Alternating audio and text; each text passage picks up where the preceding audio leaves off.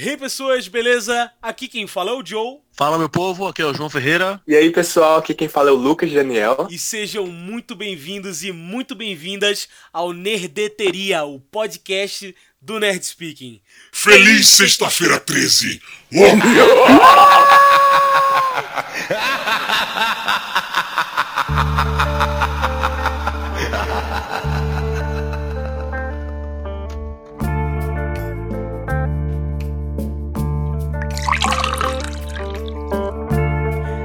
pessoas, que alegria, que lindo, estamos de volta. Sentiram saudades do Nerdeteria? Sério, muito obrigado pelo feedback de vocês. Muita gente elogiando, pedindo mais e agradecendo pelo nosso podcast. Foi muito doido, velho.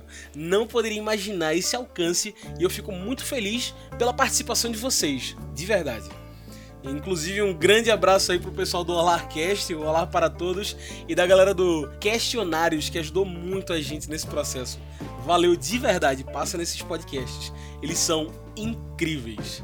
Então, sim, quem quiser participar do podcast com a gente, com mensagens e afins, pode mandar pra gente, a nossa caixinha tá aberta. E para você enviar pensamentos e comentários sobre esses programas, sobre o que a gente está discutindo, é só mandar para o nosso e-mail ou lá no nosso site, na postagem desse podcast. É só pesquisar lá. E o nosso e-mail é o nerdspeaking@gmail.com, bem fácil.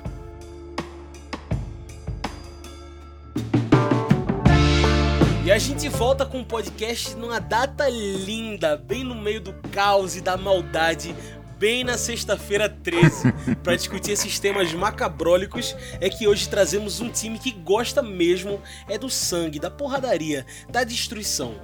Com a gente hoje, Lucas Daniel. Bem-vindo de volta, Lucas. E aí, pessoal, muito obrigado, Joe, por me convidar novamente. É um prazer estar aqui contigo conversando sobre isso, sobre nerdice, é, sobre cultura pop e nessa data tão fenomenal que é a sexta-feira 13, que a gente aí vai, é, enfim, fazer um raio-x é, no terror e como isso se relaciona também com as pautas que a gente é, tá no coração da gente, É né? verdade. E na, na cultura também, né? Muito, Muito, muito bacana falar sobre isso. E também com a gente hoje, João Ferreira, o nosso especialista em terror lá do blog. E aí, João, bem-vindo ao podcast. Valeu, parceiro. Boa noite pra todo mundo aí nessa sexta-feira 13.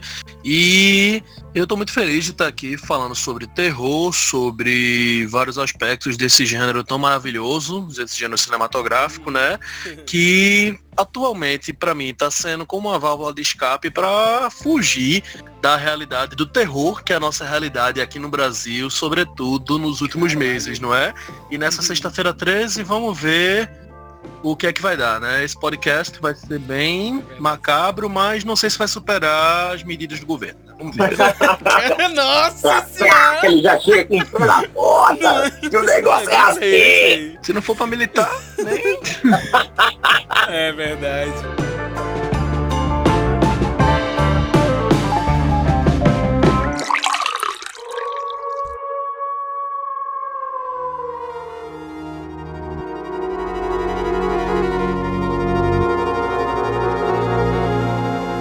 Inclusive, é, para quem não sabe ainda, quem não tá ligado, o João Ferreira é colunista lá do blog e ele escreve muita coisa sobre terror, muita indicação sobre terror. Então, se você gosta desse universo de terror, se você gosta de ler sobre isso, passa lá no blog, pesquisa por João Ferreira.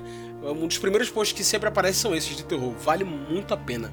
Inclusive, aproveitando que a discussão é sobre isso mesmo, sobre terror, de onde cacetes que surge a sexta-feira 13, hein? Qual o motivo dessa data? É, isso se do popularizou. Não, não foi por causa do filme. Tem um filme da década Ah, de aqui. 40. Instituiu-se então a superstição de convidar 13 pessoas para jantar. Era desgraça na certa. E esse número ficou marcado como um símbolo do azar. A segunda lenda é Ah, protagonizada sim. pela deusa do amor e da beleza Friga, Exato.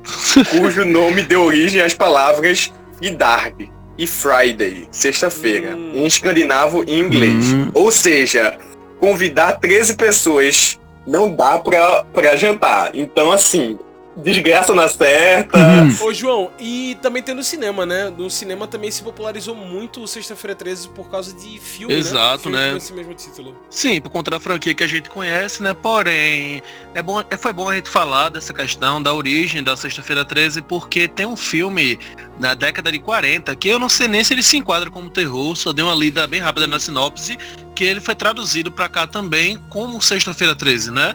Ele é como se fosse um drama policial barra suspense, mas na época que eu tava acompanhando a franquia Sexta-feira 13, se não me engano, foi na época do remake de 2009. Eu dei uma pesquisada e achei esse filme da década de 40 que também foi traduzido como Sexta-feira 13, né? Na época eu achava que era por conta da popularidade do filme, mas Uhum. aí a gente foi associando, né? Aí a gente já pode ver esse histórico, né? É, já é uma data que tá marcada pelo macabro. E é muito interessante ver que desde o começo do mundo, tudo que é preto é colocado como que é do mal, né? É do mal, é amaldiçoado, encantado e tudo mais. A questão do gato preto também, né? Exato, a questão do, po- do justo, gato preto na Sexta-feira Magia 13 até. É, magia negra, voodoo. Inclusive, antes do podcast, a gente tinha comentado sobre isso, né? Sobre essa coisa do negro ser amaldiçoado. E, inclusive, alguns filmes usando esse tipo de coisa pra, tipo, justificar os acontecimentos. Sim, sim, questão de estereotipar, não é? Às vezes até quando o próprio filme e o próprio diretor vão com boas intenções no intuito de quebrar certos preconceitos por conta da raiz que a gente encontra nesses filmes, esse preconceito ainda acaba sendo visível, ainda que seja um pouco Exato. velado, né? Pelo menos atualmente, né? Nos dias atuais. Especialmente hoje em dia, né? Que todo mundo tá morrendo de medo de colocar uma coisa que gosta ou que acha que é certo porque é racista. Tá ligado? Então é interessante você ver isso hoje em dia.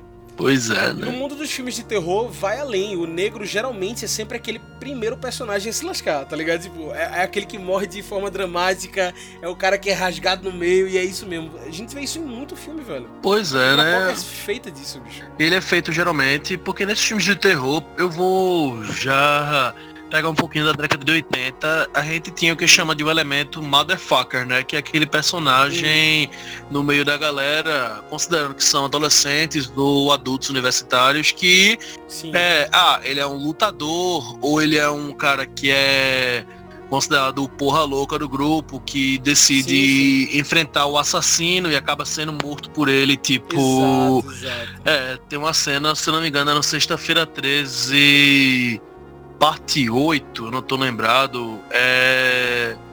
E também tem outro filme dos anos 80 que é em Palhaços Assassinos do Espaço Sideral, que mostra um Hum. personagem negro indo encarar esses assassinos, eu não lembro exatamente qual dos dois.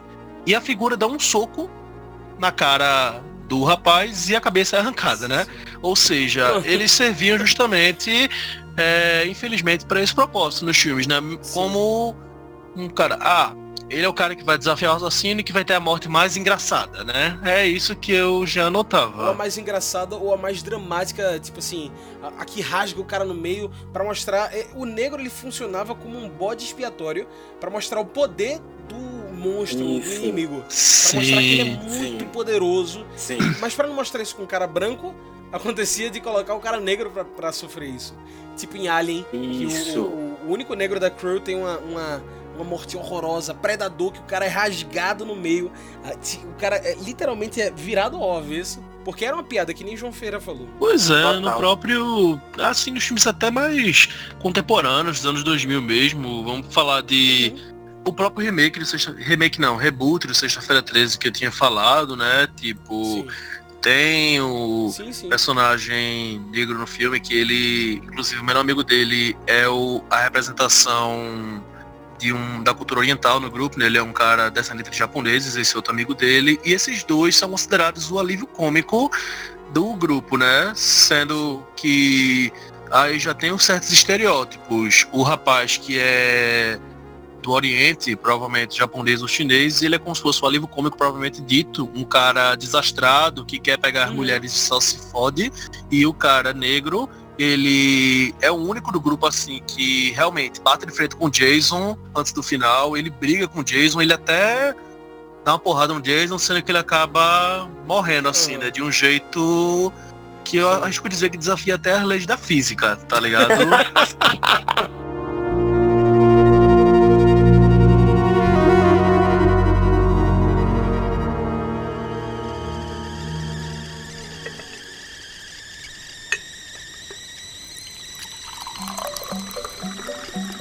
eu acho também isso está envolvido, gente, a quem são as pessoas, os realizadores que estão é, fazendo o filme. Só pra gente ter clareza, é, eu vou trazer aqui um, alguns dados é, da Ancine, né, que ainda, mesmo com os trancos e barrancos atuais, com a atual administração, ainda existe, ainda, é, mas esses dados são de 2016. E a gente vai ver aqui uns números cruéis. Por exemplo, em direção, 75,4% são homens brancos. 10,7% são mulheres brancas. 2,1% de homens negros. E um total de zero de mulheres negras é, no, no, na direção, sabe? Não consegue ser suficiente o número para fazer um 1%, velho. Isso é exato, exato. Não existe nem, em 2016, dos filmes aprovados é, por editais de fomento, nenhuma mulher negra estava no papel de direção. É, e isso reflete diretamente sobre as problemáticas e essa, essa perpetuação desses estereótipos todos. Feito o Joe estava falando, né?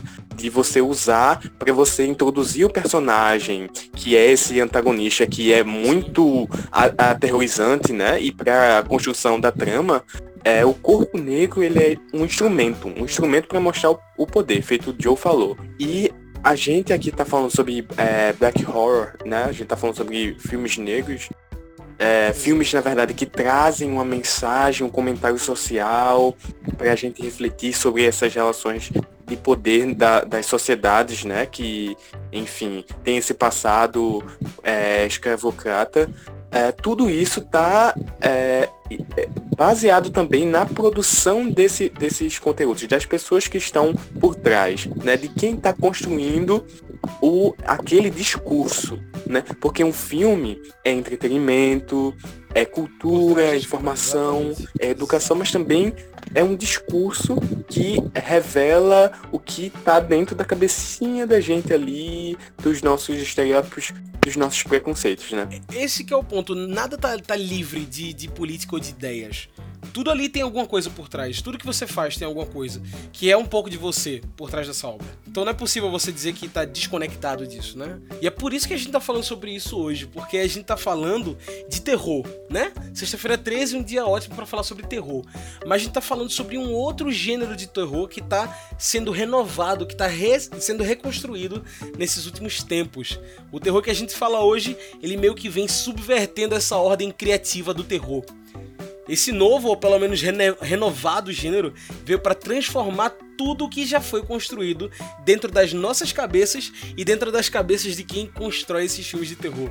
Hoje a gente fala sobre isso que o Lucas está falando, o black horror, o terror negro. Vamos tentar conceituar o que é esse black horror. Como é que vocês veem esse, esse gênero surgindo? Bem, isso tem todo um histórico para a gente falar da presença da questão dos precursores do black horror, é preciso a gente falar também da presença, da representação dos negros no cinema como um todo, sabe?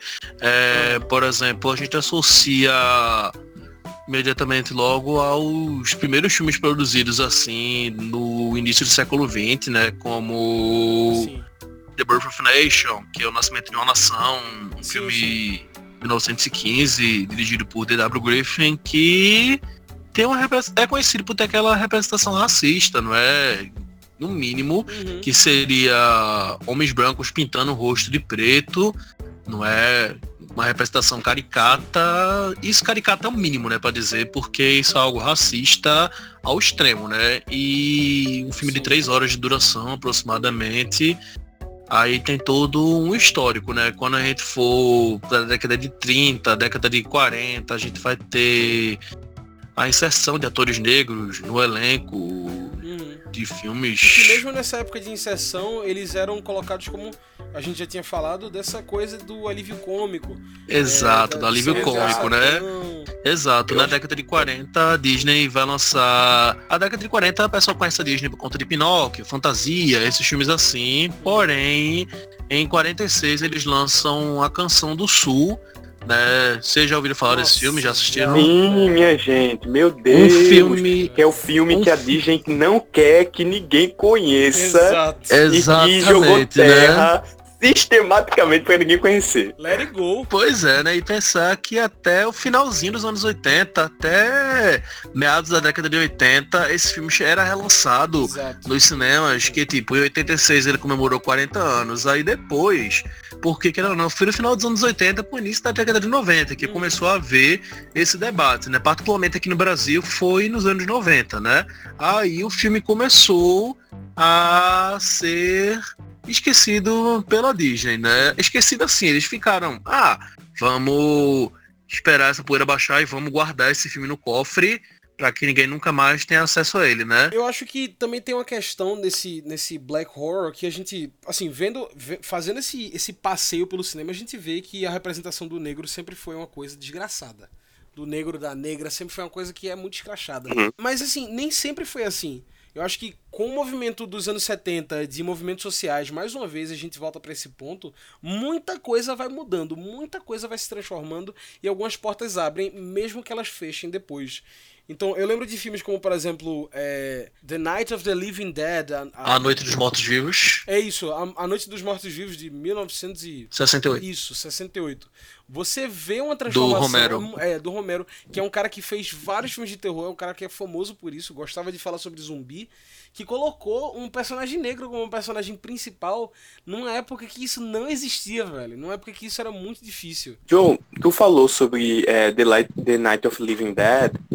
É, tem uma autora que é a Robin Coleman, se eu não me engano, Isso. que ela, ela conceitua o que é, é Black Horror na, num livro dela, que é, enfim, ela estuda é, filme de terror e, e- e raça, né? é o Noir, né? O livro dela. Isso, isso. Basicamente, quando um filme passa uma mensagem política dessas relações étnicos raciais, é, ele é um filme black horror. E ela cita é, é, The Night of Living Dead, é, dizendo todo o arco, minha gente, não é spoiler, porque o filme é de 1968 ah, não, pelo amor de Deus. todo o arco do personagem em que é, a gente tem na cabeça da gente que personagens negros vão ser aqueles que vão ser os sacrificados ou que vão ser o, o- é, enfim, Uhum. aquilo que tu falou, né? De ser um demonstrativo, um instrumento para o poder do, do- dos antagonistas, nesse caso os zumbis, mas só que o arco Sim, do sim. personagem é ele sendo o único sobrevivente e no final ele morrer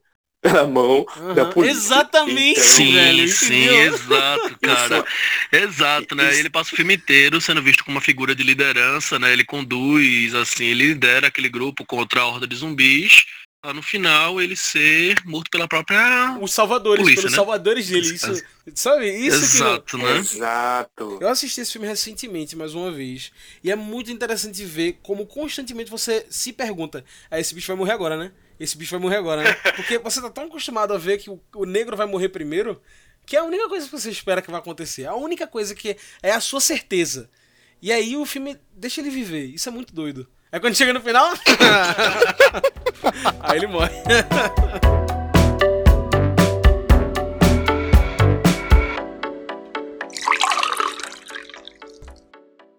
Eu acho que a gente teve um ressurgimento disso recentemente.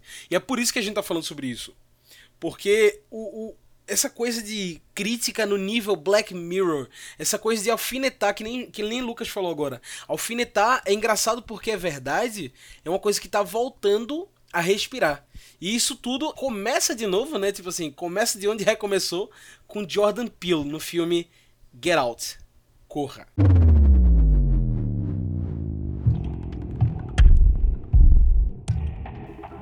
Que inclusive tem na Netflix, viu? Se você que tá escutando ainda. Se você Nunca nunca assistiu, viu se você, por um acaso, é fã de terror e desde 2017 pra cá você hibernou, dá uma olhadinha na Netflix, dá uma olhadinha na. Netflix e assiste o Get Out, né? Pra você conhecer melhor essa proposta que o Jordan Peele vai trazer pro horror dos dias atuais, né? E depois assista Us, que, na minha opinião, deixa ainda mais claro. Enfim. episódio de podcast é pra você virar fã de, de Jordan Peele, tá ligado? É, Porque é basicamente sobre isso que a gente vai falar é hoje. verdade. A gente vai falar muito Pois sobre é, Jordan porque- Peele porque ele renasceu com isso do Black Horror. Ele trouxe de volta essa coisa de Black Horror que, como a gente já falou antes, é transformar a realidade do negro num horror. coisa. Né? Transformar essa realidade do, do negro, da negra, que é real, numa, numa peça de terror. Isso é muito interessante. É. Get Out de 2017, né? Isso, 2017. Sobre o que é Get Out? É, a gente tem um fotógrafo, o Chris, que ele é interpretado pelo Daniel Kaluuya. Ele é, namora com Rose, né, que é uma garota branca, assim, filha de uma família rica.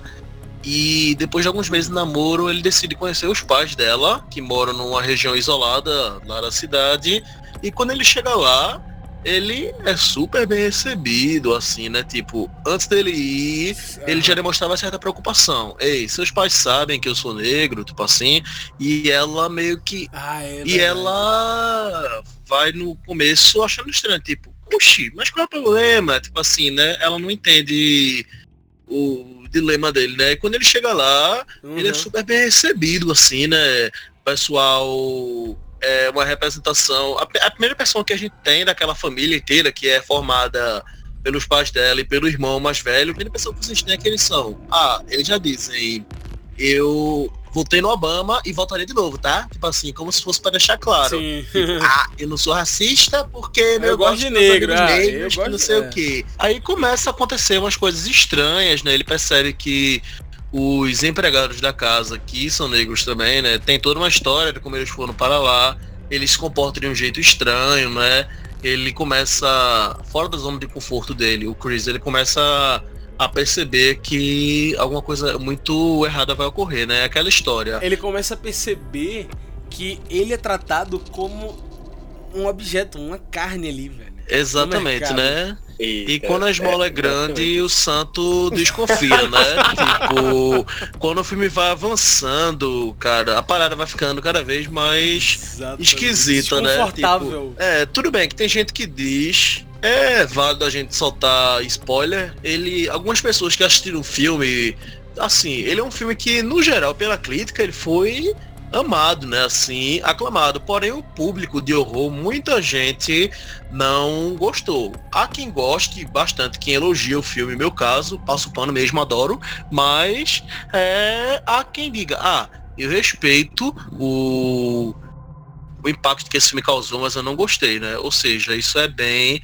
relativo. Mas uma das críticas dessa galera foi justamente no final de Corra, que não vem tanto ao caso por ser um pouco absurdo, porém ainda faz parte da crítica social, né? Porque E como é que é o final? O final do filme é eles são, eles descobrem que aquela família inteira são um complô, né? Inclusive a própria namorada dele enganou ele, né? Tipo, tudo uma fachada para conseguir conquistar a mente dele, né? Conquistar literalmente a mente dele, né?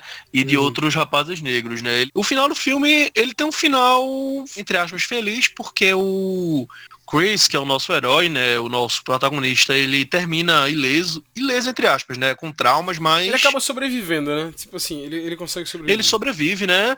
Mas vocês sabem que tem um final alternativo, né, do filme, que... Sim. Que nesse final alternativo, no final do filme, quando ele tá enfrentando uma mulher lá, do final que foi pros cinemas, é o amigo dele que chega e salva ele lá, aquele amigo dele que é metido engraçado, né? Aí no final original, o carro que aparece é um carro de uma autoridade militar, Porém, ao invés do amigo deles, são policiais realmente que prendem o personagem de Daniel Kaluuya por achar que ele estava ele que tinha causado toda aquela tragédia, aquela uhum. carnificina, né? Porque ele se vinga de que todo clássico. mundo da família. É. Ele mata, ele mata todo mundo, né? E nessa altura do campeonato, Sim. obviamente, a gente torce para que todo mundo naquela casa morra, né? Mas aí Mas a polícia chega e a polícia chega e prende ele nesse caso e Exato. porque pensa, ah, ele é o único, o único aqui, ele que tá em cima dela, dessa mulher, essa donzela branca, indefesa. Aí Salvemos ele... ela.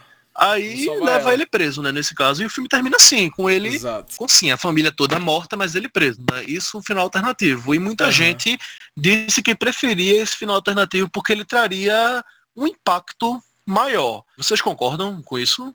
Na verdade, tipo, eles escolheram, eles fizeram screeners, né? Eles é, fizeram um teste da audiência para ver qual é o que o pessoal gostava mais. E o pessoal Exato. gostou mais do, do resultado feliz. Mas eu li uma entrevista do Jordan que ele falou que ele queria subverter o fim de The Night of Living Dead. Tá ligado? Pronto, isso que é Ele queria, é, ele, ele queria subverter o fim da morte do, do personagem negro também.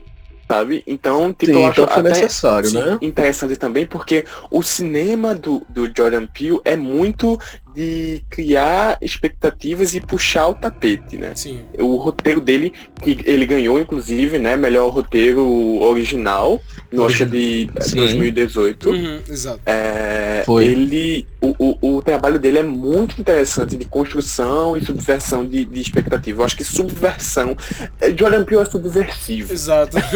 e eu acho, Ele eu acho é- massa é- essa criatividade de transformar o desconforto em terror, tá ligado? Tipo, uma sátira com o mundo real. Traz essas histórias, né, como um elemento de uma trama. Eu achei isso é essencial dentro desses filmes. É essencial pra que a gente entenda que é um terror que é específico. Porque pra algumas pessoas, eu inclusive assisti esse filme num dos cinemas mais brancos do Recife, eu não vou colocar nomes aqui. É, mas já imagino São qual seja. cinemas cult, cults e alternativos. E assim, eu lembro que algumas cenas de total desconforto pra mim, dentro desses filmes, Jordan Peele, acho que foi Us. Eu, algumas cenas de total desconforto pra mim, eu vi muita gente gargalhando, por exemplo. Eu vi, Sabe, eu tipo, lembro. rindo. Eu lembro. Então eu, eu fiquei. Eu acho interessante isso. Porque pra mim é um filme de terror. Terror psicológico, é uma coisa que mexe comigo. Esses filmes de, Sim. de Jordan Peele, eles realmente mexeram comigo. Mas pra algumas pessoas ele não chega a ser um suspense. E isso é interessante, você vê isso entranhado na nossa sociedade. Isso é muito doido, velho. Infelizmente, né? Porque assim, pelo fato do Jordan Peele ter vindo da comédia, nos filmes dele tem um alívio cômico, né? Que, mas esse alívio cômico. Não, sempre tem. Mas ele não existe dentro do terror, Exato. sabe? Esse que é o ponto. Não, sim, verdade, dentro do terror. então né? é muito interessante. Eu acho Pois que é, a, né? a habilidade dele, dele vir da comédia, é, na verdade, todo mundo que trabalha com, com roteiro com ficção fala, né? Que quem faz comédia faz tudo, porque comédia é muito difícil. Uhum. É, mas eu acho que a habilidade dele de ele compreender o gênero comédia, ele compreende, na verdade, porque você tem o, setup e o, e o punchline, né? Você tem a preparação Ah. e você tem a, a, a entrega da piada. Sim. né?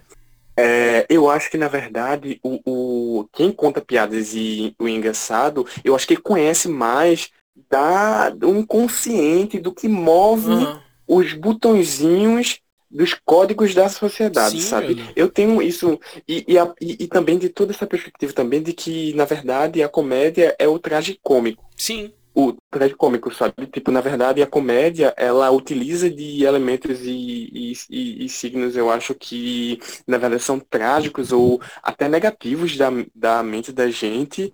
Pra fazer a gente rir, e- tá ligado? Exato. E isso, Sim, para um, um drama, você compreendendo todas essas estruturas, sabe? Da, Uhum. enfim, da audiência, você compreendendo muito bem a audiência e o que faz ela rir e o, e o que faz ela se sentir tra- é, em uma tragédia, sabe? Nesse, exato. É, mar de gêneros e gêneros, eu acho que é muito enriquecedor para uma formulação de, de uma história, para um contador de histórias, né? E dá pra ver isso nos filmes de Peele. Exato, ele é- dá para ver a riqueza é, de, de, de contar histórias entre gêneros, né? Porque quando a Hum. gente fala de terror, é, a gente fala de convenções de, de, de gênero, né? Quando a gente fala que o Hum. negro é o primeiro a morrer, é porque, na verdade, com a história, que é isso que a gente está falando, né? Com a história, a gente é, absorveu um padrão, né? E esse padrão Exato. é o que constitui historicamente, dentro do cinema dos filmes, essas convenções é, desses gêneros, né? Essas convenções genéricas. E por isso que quando é subvertido a gente acha estranho. A gente tem muita gente que diz: "Ah, não senti tal coisa, eu não achei isso". É, decepciona. E, e você vê como isso isso faz crescer um pouco o filme. Eu lembro que quando eu saí de Us, por exemplo, que a gente vai falar já já, eu não gostei de primeira. Quando eu saí do, do filme Nós de Jordan Peele, eu não gostei. Eu também. Aí depois eu fui pensar no filme, eu, caraca, meu irmão. Foi a mesma coisa comigo. Tá? Foi a mesma coisa comigo. Inclusive, eu tava falando é. essa semana sobre isso. É tanta subversão dentro de cena que quando você percebe, que já foi. Tá ligado? É. Mas, ó, uma coisa que é interessante é que essa coisa de o negro, dessa subversão, como a gente falou antes, não é nova. E isso em nada, na música, no cinema, no, sei lá, na arte. Essa subversão, ela não é nova. Isso existe há muito tempo. E se chama Black Exploitation.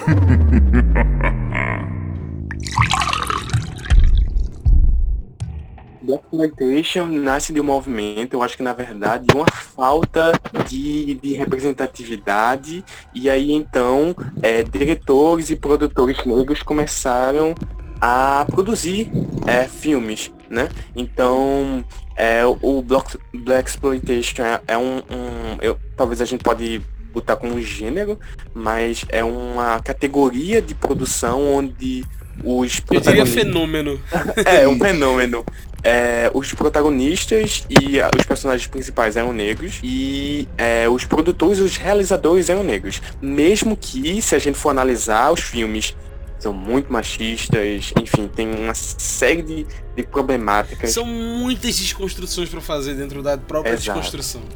Inclusive, Inclusive, tem um- um- eu deixo aqui um site. Ó, pode falar. Não, é só para indicar o filme é, que é, meu nome é, é Dolomite. É, Ah, Ma- é, My Name Ah, is sim, sim, Dolomite, sim. eu acho que, que é.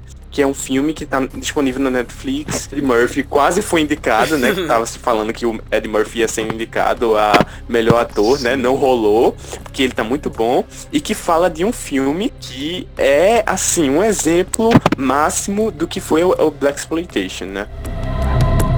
E é válido a gente falar. E é válido a gente falar também que o Black Exploitation ele não se limitou exclusivamente ao horror, Não, né? Apesar claro. de a gente tá falando Uhum. do Black Horror, aqui, né, ele foi transitando aí por vários gêneros, né? Na década de 70 aproximadamente. Porém, sim, ele tinha essa intenção de é, levantar a bandeira do cinema negro, de atrair o público negro norte-americano, estadunidense. Mas voltando, né, muito disso que tu falastes, né, nesse caso sobre o exploitation, sobre o exploitation, e a gente vai ter na década de 70, mais precisamente em 72, o Blácula, né? Não é Drácula, é. Blácula. Traduzido aqui no Muito Brasil bom. como Blácula, o príncipe negro, alguma coisa assim, né? A década de 70, como a gente sabe, foi muito importante para o gênero, né? A partir dos anos 70 é o que a gente tem a concepção do horror mais próximo do que a gente conhece hoje, né? A gente vai Exato. ter diretores que realmente queriam levar o espectador para fora da caixa. e são coisas que ecoam até hoje. E, E é por isso que a gente, in- inclusive entrando nesse segundo filme aqui que a gente trouxe É. na nossa lista, que é um filme de franquia, inclusive. Que não, que não é a franquia toda sobre isso, mas que traz esse tema. Que é da franquia Purge, o expurgo, que faz a sua versão disso tudo com a primeira noite de crime.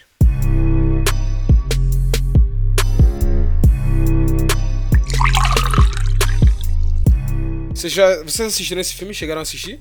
Eu assisti o 1 e o 2. Eu não assisti o ano da eleição ainda. Esse, o primeiro expurgo, ele traz essa, uma, uma história de tipo assim, que o teste para o expurgo. Pra quem não sabe, o expurgo é tipo uma data dentro desse filme, dentro da, da, da franquia, que é uma data que meio que é assim, é uma data aberto para caça. Qualquer Exato. pessoa que tá na rua, qualquer pessoa que tá nas suas casas, pode ser morta por seu vizinho, por alguma pessoa que tá passando na rua. É uma data de celebrar a morte. Exato. É, E né? nesse filme, o primeiro expurgo, ele traz essa primeira versão do que seria o expurgo, meio que um teste para o que seria o expurgo dentro de bairro pobre, velho. né, cara? Desde o primeiro filme, que foi lançado em 2013, a gente já vê essa questão política muito presente, né? Isso é ainda mais reforçado no terceiro, que fala mais sobre a política, né? Que na prática a gente Ah. tem ricos, um bocado de playboy que compra arma pela internet e indo matar Exato. a população pobre. né? Esse primeiro filme do Expurgo, que é The Purge, o A Noite de Crime de 2013, ele mostra o ponto de vista da família rica tentando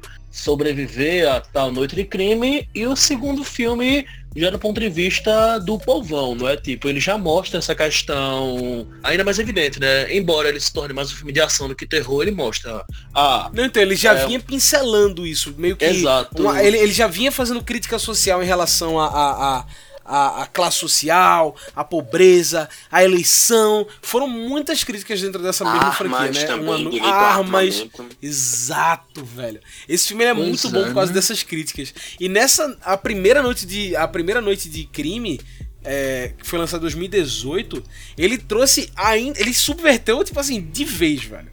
E é impressionante você ver como a resposta do público não foi boa nesse que é o primeiro filme que faz questão, faz uma crítica em relação a cor também. Mas dessa vez colocaram um cara negro para dirigir e você vê que faz diferença. Você vê a forma que ele coloca os caras na situação de terror, velho. Eu queria perguntar uma coisa para vocês, gente. Eu queria ter uma dúvida para vocês. A gente hum. tá falando sobre Black Horror é, e tu falou sobre. E a gente vem falando sobre essa coisa de realização. Uhum. Vocês acham que para um filme ser Black Horror, ele tem que necessariamente ser produzido, ser realizado por uma pessoa negra? O que vocês acham disso? Olha, eu acho que. Eu acho, para mim, se, se tiver uma pessoa ali dentro, nessas cadeiras principais, direção, escrever, faz toda a diferença, velho. Faz é, toda a diferença. É a questão do cinema autoral também, né, que a gente vai ter, né, tipo, o movimento autoral, né, se a gente for puxar movimentos que a gente tem como o próprio movimento feminista, é muito importante que homens apoiem o movimento e tudo mais, porém a gente precisa a própria da própria voz, voz né, que é o público feminino, e a gente puxando para o Black Horror, a gente precisa dessa eu voz acho. também, né? Que tá ligada. Sim. Pra mim, a diferença tá clara quando a gente fala, por exemplo, quando a gente acabou de discutir sobre o, o Get Out e o Corra, que Sim. o final foi pensado do lado do negro. Disse, não, velho, vamos subverter essa coisa do negro morre. Isso. Pois é, né? Exato. Por isso que muita gente estranhou. Exato. Essa, a estranheza é por ser justamente essa contra essa contrapuxada. É um contragancho. Saca? Tipo, caraca, de onde é que veio isso? Porque é a visão do próprio negro falando sobre essa própria negritude. E para mim, isso faz toda a diferença. Pois é, né? E o final do Corra, eu vi algumas pessoas, algumas pessoas vieram comentar comigo. É, tipo, pessoas brancas, por sinal, que disseram isso, assim, foi o seguinte, ah, nunca esse final ia ser verdade, cara, porque a gente tem aqui, ah, como é que uma pessoa é, negra vai, ele é o único sobrevivente e ele vai e sai escapando ileso. Assim, a pessoa não foi um comentário necessariamente racista, uhum. porém, porém, foi dizendo, mas foi isso que ele falou, não, mas Aí eu falei, cara, é, o teu comentário não, eu não vejo o teu comentário como racista. Pelo uhum. contrário, eu vejo como uma pessoa que estranhou isso. Tipo, Puxa, mas geralmente esses filmes tendem a seguir um caminho racista. Aí eu digo, não, mas eu, eu falei, a pegada desse filme é essa, galera. Tipo, é, exato, né? exato. Normalmente quem é estereotipado é o lado de cá. Então é isso que eu tô falando sobre essa importância que o Lucas perguntou, essa importância de ter uma mão de dentro. Porque é nisso que você pega essas, esses brilhantismos. É por isso que esses filmes brilham. O primeiro expurgo que foi é, dirigido por Gerard Murray, que é um cara negro, fez toda a diferença ele dirigir esse filme. Fez toda a diferença ele, ele colocar Sim. a mão dele, porque ele mostra essa coisa do genocídio do negro Exato. levado ao extremo, essa e... coisa das armas. Por que faz mal pro negro? Não é uma coisa. Faz mal. É, todas as vidas importam todas as vidas exportam. Mas quem tá morrendo é a vida Você negra. Você compreende a linguagem audiovisual a partir de um outro prisma que é uma outra vivência, porque você ativa aquela linguagem audiovisual a partir de uma cultura diferente, de um lugar de fala diferente. Que existe para você. Exato. Mas que existe para Gerard McMurray, Exato. que existe para Lucas Daniel, que existe para João Ferreira. É uma realidade que existe para mim. Uma coisa que para mim nunca vai Exato. ser uma comédia. Nunca vou rir desses preconceitos contra negros, desses racismos que acontecem dentro dos filmes, que não são para ser piada, que Jordan Peele não coloca para ser piada, coloca para ser uma é, crítica. Né? E aí quando você vê a galera rindo ao seu redor, é óbvio, para mim está claro que não faz parte do espectro social deles, da cor deles. Exato. E, a, e Joe, até a própria né? formulação do filme quando ele é, coloca de um jeito, porque a linguagem de Jordan Peele é muito interessante. O próprio jeito que ele fala, porque ele tem um flerte entre gêneros, né? Que a gente já falou uhum, sobre isso, sobre é, é, comédia e terror. Quando, quando ele coloca desse jeito e os, as pessoas brancas riem disso, na verdade, a formulação dele desvelou o racismo Exatamente. dele, sabe? Porque a formulação, né? do jeito que o, a linguagem uhum. cinematográfica foi utilizada pelo Jordan Peele, é, e conseguiu desvelar isso tudo, sabe? Uhum. Eu me lembro, como se fosse hoje, o primeiro plano de Get Out o cara saca muito. Ele começa um plano que ele quebra o eixo da câmera, o cara tá olhando para trás, que é o personagem, né, que vai vir mais à frente depois. Uhum. É um cara que saca muito da linguagem cinematográfica. é um filme que dirige muito bem, escreve super bem e que com esse poder de transitar entre esses gêneros consegue é, fazer esses comentários sociais que são muito é, comuns do gênero do terror. O gênero do terror eu acho que é um gênero muito rico. Todos os exemplos que a gente falou aqui, a gente de Romero falando de zumbi até outros e outros filmes, todos os filmes de terror fazem um tipo de comentário social. Porque o que uhum. aterroriza a gente, na verdade, revela quem a gente é enquanto sociedade.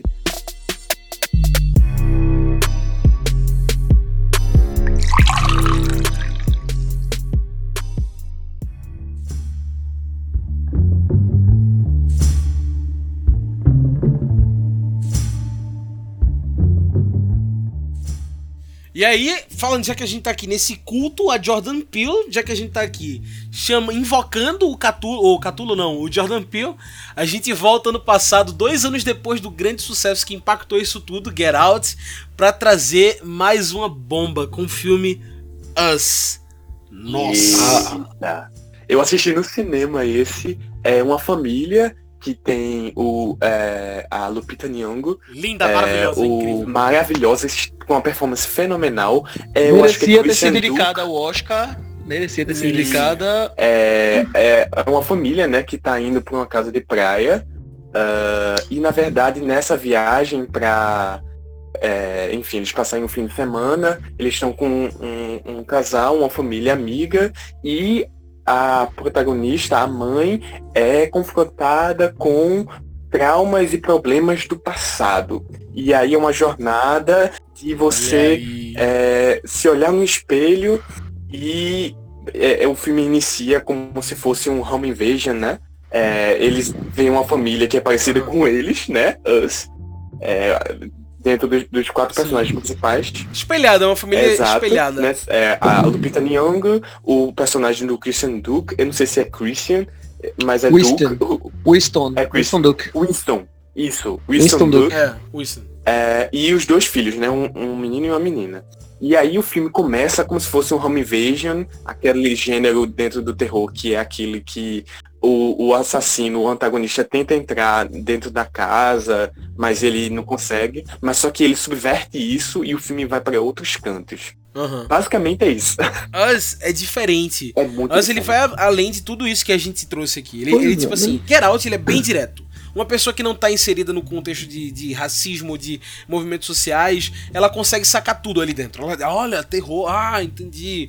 Comentário sobre raça, ó, oh, interessante. É. Mas Us, ele vai além. Ele mostra uma vivência comum e coloca os negros e negras como atores e atrizes principais numa família que é comum. Pois é, né? Corra foi a porta de entrada para esse subgênero que a gente vai ter do horror, né? Como eu disse, nós é considerada nesse contexto a grande obra-prima, cara, né? E desde que os trailers saíram, os primeiros pôsteres, a gente já vê que é, um negócio vai ser diferente, porque ele falou, olha, vai ser inspirado em The Twilight Zone e em filmes como Violência Gratuita, que é um outro Nossa, que sim. é outro que mete a porrada nem críticas sobre a violência, tá ligado? Ou seja, já fiquei pensando, eu digo, velho, com eu pensei, cara, essa mistura vai dar uma coisa interessante. Misturar de Twilight Zone com violência Sim. gratuita, com Sim. Black Horror, vai dar um saldo do cacete, né? E, e assim, o que é interessante é que ele entrega uma coisa que os filmes que a gente citou antes, ou, ou, ou, que vieram antes nessa coisa da contracultura do Black Exploitation. Ele traz uma coisa que esses filmes não conseguiram até hoje, muitos deles não conseguiram trazer, que é colocar o negro ou a negra em cena sem pendurar trocentos estereótipos neles e nelas. Exato, e falar sobre trauma e falar. O filme tem uma verticalidade que é muito forte. Porque o filme. Eu vou dar é. um mini spoilers, mas pode dar, né? Pode, tá pode. Aqui pode. vai ter que dar, vai, vai dar spoiler. É, o filme tem uma uhum. verticalidade porque o Us é uma brincadeira, um trocadilho, né, com nós, mas também com uhum. US, com é, Estados Unidos Sim. da América. É uma fábula, é, é um conto sobre as estruturas raciais dos Estados Unidos, né? Uhum. Eu falo dessa verticalidade porque o filme inicia com assim uma eliminação foda, fenomenal da personagem é, interpretada pela Lupita Nyong'o, criança, é, dentro de um, de um parque de diversões, dentro de um espelho.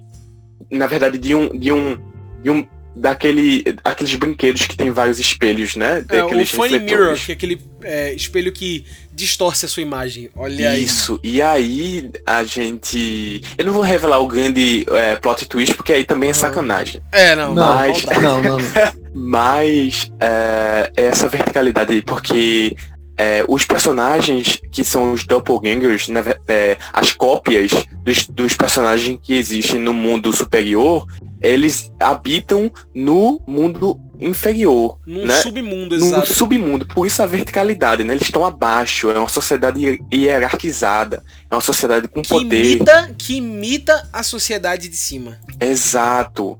É, parece até um pouco a, a, a, o, o- aquela história da caverna de Platão, né? Que tem aquelas Claro, sombras que quem tá dentro da Você caverna. viver das sombras e achar que a sombra é a, verdade, a realidade. Exato. A alegoria da Quem tá dentro caverna, da- né? O mito Quem- da caverna. É, a- O mito da caverna de Platão. que quem tá dentro da caverna acha que quem tá na sombra é, a- é de verdade. Exato. E quem é de verdade é de mentira. E o legal E é aí? que isso tudo diz muito sobre o cinema em si, sabe? A percepção dos Perfeito. primeiros espectadores sobre o cinema, quando o cinema tinha chegado como novidade. Ou seja, no caso, o Jordan Peele ele faz essa homenagem não só ao Black Horror, à representação negra dos Estados Unidos, como também ao cinema como um todo. E, é- e foi isso que me fez admirar ainda mais esse filme. Uhum. E fui assistir de novo o filme e só me fez admirar ainda mais, cara, por conta dessas Isso. questões, sabe? Porque antes eu assisti ele como um filme tipo, ah, Corra me surpreendeu pra cacete. Esse Sim, vai velho. ser o ápice. E realmente. E quando eu revi, me surpreendeu de novo. Tá ligado? Sim. Meu Deus. Foi igual o, o que tu falou, Joe. Quando eu terminei esse filme, eu não gostei. Eu terminei o filme desse. Eu acho que eu não gostei desse filme. Eu achei superestimado. Eu achei que não falou nada. E aí eu me peguei pensando nesse filme. E pensando nesse filme. E pensando nesse filme. E eu não Uhum. consegui tirar esse filme da minha cabeça. Sim. E quanto mais eu pensava, mais eu Va- tirava mais informações dessa grande fábula. O filme termina com todo mundo dando as mãos Sim. e percorrendo a América. O que é esse simbolismo? Na verdade, eu inter- interpreto como é, esse American Dream, o sonho americano, Aham. essa narrativa de que somos um país e que você, se você chegar aqui, é a terra da liberdade, todos nós juntos, nós, os Estados Unidos, A, lenda, a, a terra dos livres. a terra da liberdade, é, a gente, você vai conseguir, porque você é livre e, e, e a livre iniciativa e, E, e etc, por ser uma etc. coisa que. E por ser uma coisa da sociedade que replica, a sociedade inferiorizada que replica a sociedade considerada de cima, então é meio que tipo. O sonho americano seria chegar nessa sociedade de cima. Essa, o povo superior a você. E aí eu pergunto. Dentro dessa franquia, dentro dessa, dessa, desse pensamento que a gente construiu aqui, o que seria o de verdade? Seria quem enxerga pelas sombras?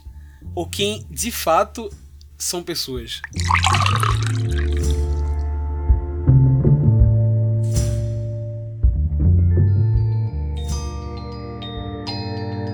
E pra fechar de vez isso aqui, essa discussão longa que a gente tá tendo, pra gente deixar todo mundo com a boca docinha, olha só que bonito. a gente fecha a nossa lista com esse filme que tá pra vir aí, Candyman.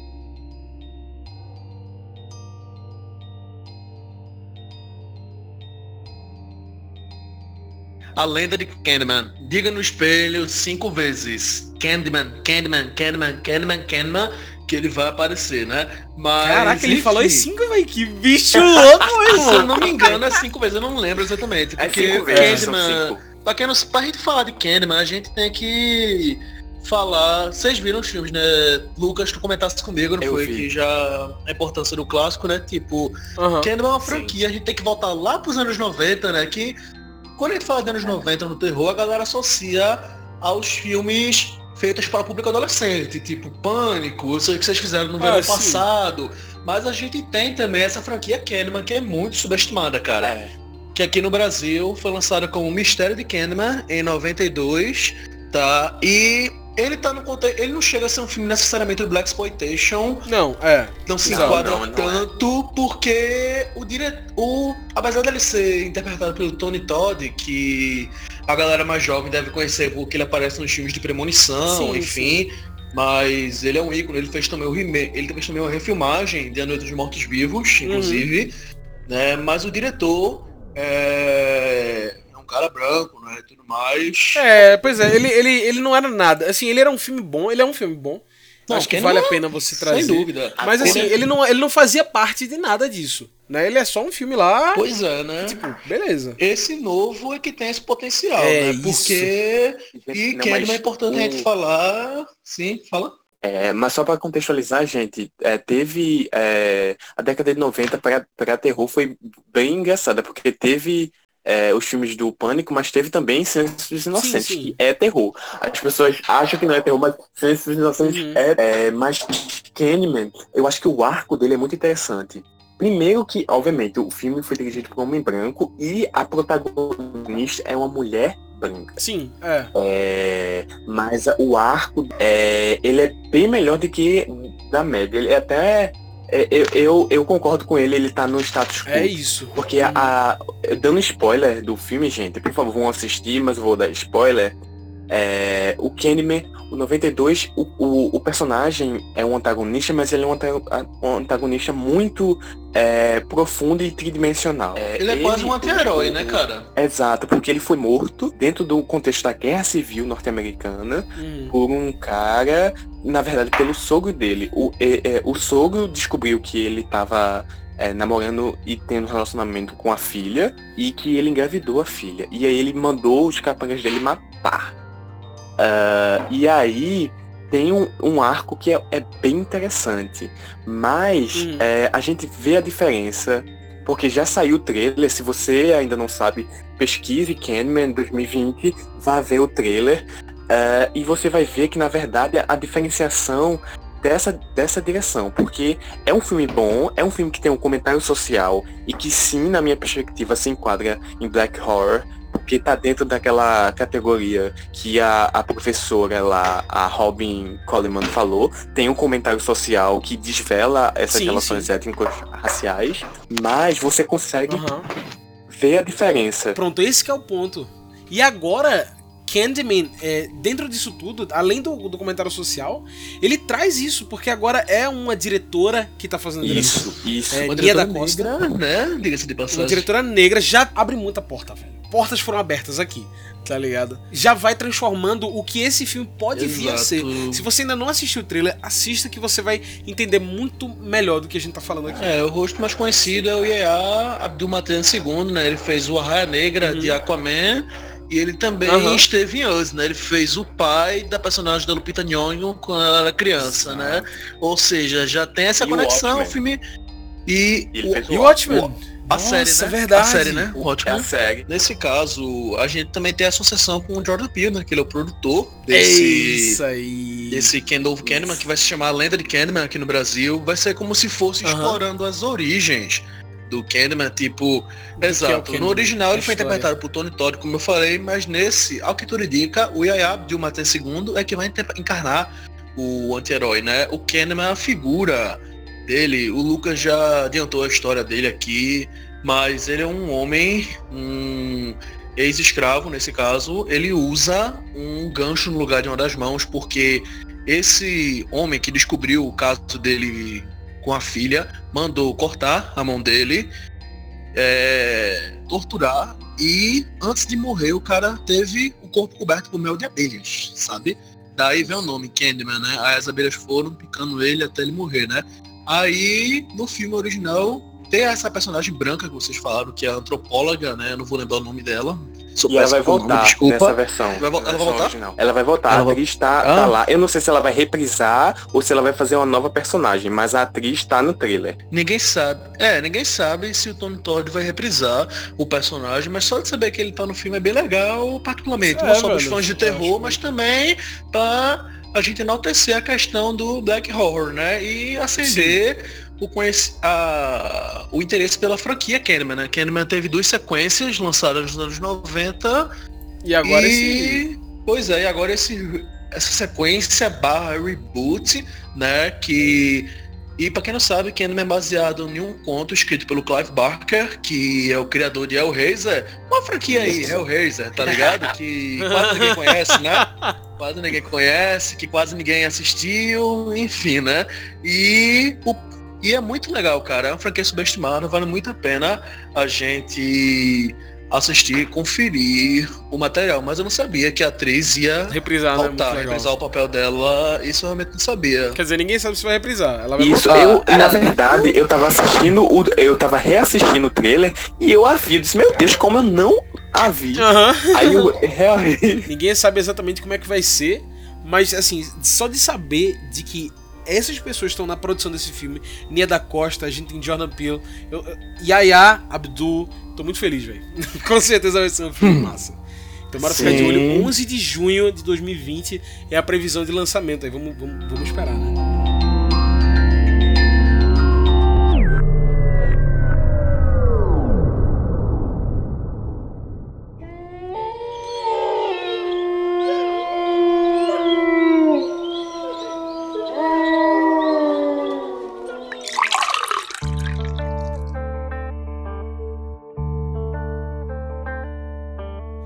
É isso, pessoas. O cinema e a negritude estão juntando forças novamente, finalmente. Eu acho que a gente comentou muito disso aqui. Um espaço de tempo grande foi aberto. Algumas vezes essa porta abriu e algumas vezes essa porta fechou também no cinema negro. Vamos esperar que dessa vez ele consiga ficar, né, galera? Bora ver se a gente consegue, inclusive um patrocina parceria com a Darkside. Darkside, Olha Darkside aí, Brasil, Darkside, me nota aí. Vocês lançaram a, o livro da doutora Robin Coleman, né? Que é o Noir, que foi lançado aqui no Brasil pela Darkside, né? Tá vendo nas melhores livrarias uhum. do país. Se quiser. Ui! Ei, é, faz... olha, olha, tô fazendo uma propaganda gratuita, mais um agrado, um Ronoir pra cada um aqui. Manda pra cá também, que eu bom, né? E de presentes para você que está nos ouvindo até agora, tem uma lista aí na descrição desse, desse podcast com várias indicações para vocês é, de alguns sites que falam sobre esses temas que a gente falou aqui e algumas coisas que inclusive embasaram essa nossa discussão aqui. Então, se vocês quiserem ver, tudo aí na descrição desse podcast. E isso tudo para pensar também que não basta só ser negro, tem que ser dirigido, tem que ser escrito, tem que ter a alma ali no meio. Exato. Isso faz toda a diferença. Pra gente romper aqueles números da Ancine, por favor. Sim. Pois é, né? Sim, bora ver, né? A nossa intenção é justamente desmistificar. A gente precisa falar sobre isso para que um dia é, a gente não precise mais estar tá falando tanto. Em si já ser uma coisa que seja natural, sabe? Mas a gente precisa falar disso no horror. Né? Exato, Exato. perfeito. E é isso, pessoas. Bons filmes. Tem algumas indicações aí para esse dia. E até uma próxima e uma ótima sexta-feira 13.